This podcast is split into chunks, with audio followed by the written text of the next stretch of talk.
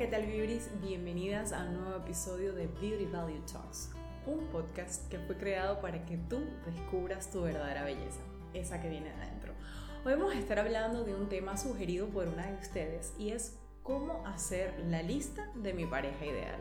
Y probablemente te preguntarás, ya va, lista de pareja ideal. ¿A qué me refiero con esto y por qué es importante hacerlo? Y quiero que te imagines simplemente eh, la analogía de cuando vamos al supermercado a hacer nuestras compras y no llevamos lista.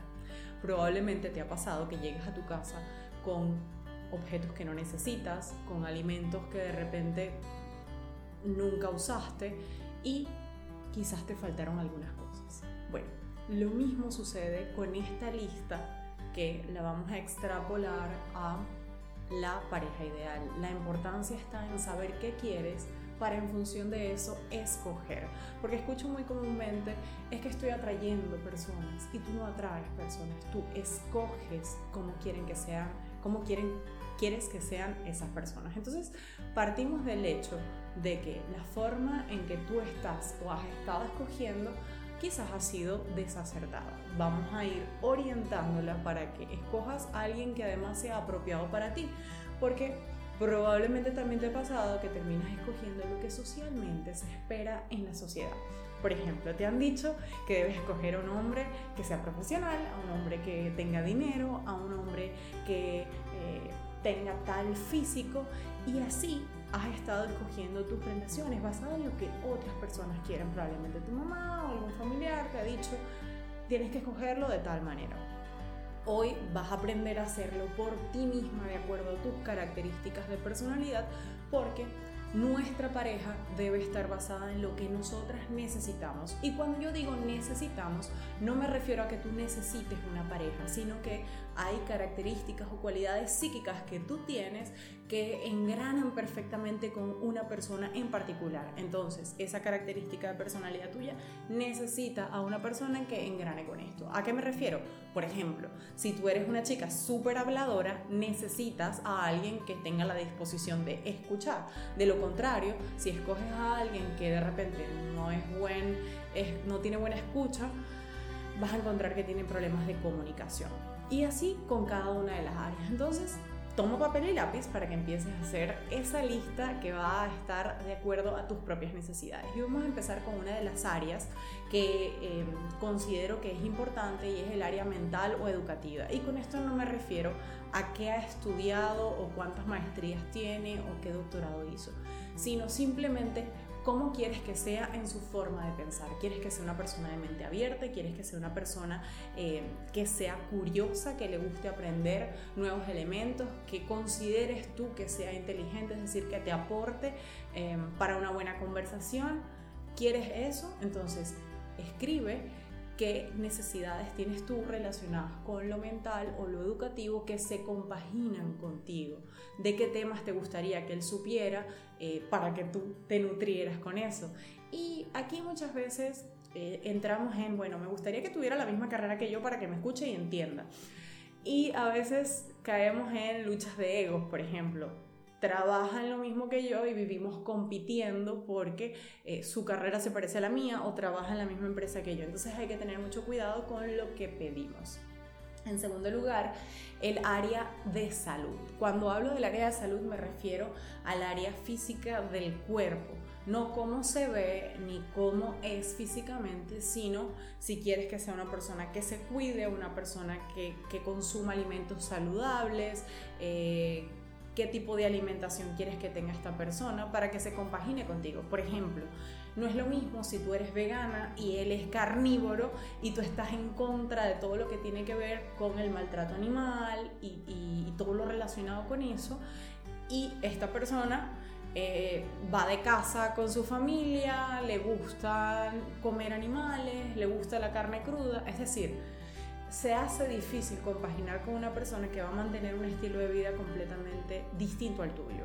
Y aquí quiero que pensemos un poco a largo plazo, porque a veces cuando pensamos en escoger a alguien, pensamos en cómo nos sentimos en una cita. Y bueno, sí, él puede que te acompañe a un restaurante vegano la primera vez, en la primera cita, pero va a seguir compartiendo ese estilo de vida contigo. Cuando tengan una nevera en casa, imagínate si él va a permitir, por ejemplo, que tú solo tengas vegetales o tú vas a permitir que él tenga carne cruda eh, y compartan los mismos eh, elementos para cocinar, eh, la misma mesa y eso es importante que lo tomes en cuenta. Otra de las áreas que es importante pensar cómo quieres que sea o cómo quieres escogerlo es el área familiar. Y con esto eh, creo que es importante pensar no el apellido de la familia o no eh, cómo es su familia, sino cómo es él con su familia y en relación con su familia. Una persona, eh, y, y, con esto creo que es importante mencionar, porque hay personas que tienen problemas con su familia porque vienen de una familia disfuncional o una familia difícil.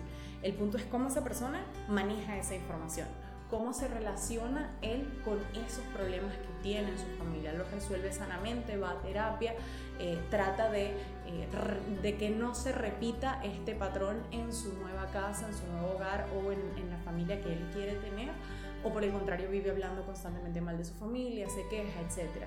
Eh, sé que te han dicho que tengas cuidado con cómo trata a su mamá. Sin embargo, cómo trata a su mamá no necesariamente te va a decir cómo te va a tratar a ti. Lo importante siempre es cómo te trata a ti. Y aquí vamos con otra área que es importante y es el área personal. Escoge o, o piensa qué características de personalidad quieres que esa persona tenga. ¿Te gustaría que sea simpático? ¿Te gustaría que sea eh, divertido? ¿Te gustaría que sea una persona que piensa racionalmente? ¿Una persona que piensa abstracto? ¿Cómo te gusta la personalidad de esa persona con la que vas a convivir siempre? Y recuerda que debe ser... Em, engranada o que, o que pueda engranarse contigo, porque a veces decimos, ay, que me encanta la gente simpática. Por ejemplo, me encanta un hombre que sea simpático, pero luego él es súper simpático con otras chicas y tú eres celosa y te sientes mal. Obviamente aquí tendrías que trabajar tú tus propios celos, pero el punto es que si vas a pedir a alguien que sea simpático tienes que tener cuidado con esas consecuencias que eso que estás pidiendo puede tener. Por otro lado, el área social y cultural es importante porque la persona eh, con la que tú vayas a hacer vida viene con un combo, la familia, la sociedad, la cultura a la que pertenece. Entonces, no por saber de dónde viene una persona necesariamente sabemos cómo es esa persona y es las, las generalizaciones en las que terminamos cayendo. Pero va a ser tu trabajo el poder ir descubriendo poco a poco cómo es esa persona en particular. Por ejemplo, si esa persona es de República Dominicana, puede ser que le guste bailar reggaetón. Entonces, a ti te gusta el reggaetón, te gusta bailar reggaetón y te gusta eh, las fiestas donde la gente baila reggaetón. Si, por ejemplo, esa persona es de la cultura islámica, va a tener una serie de eh, rituales que forman parte de su vida, como el ramadán, algunas, eh, oraciones que ellos hacen en ciertas horas del día, el tema de los apellidos o las tenencias o bienes materiales. Entonces, tú estarías dispuesto a, eh, vamos a decir que negociar en este, en este aspecto.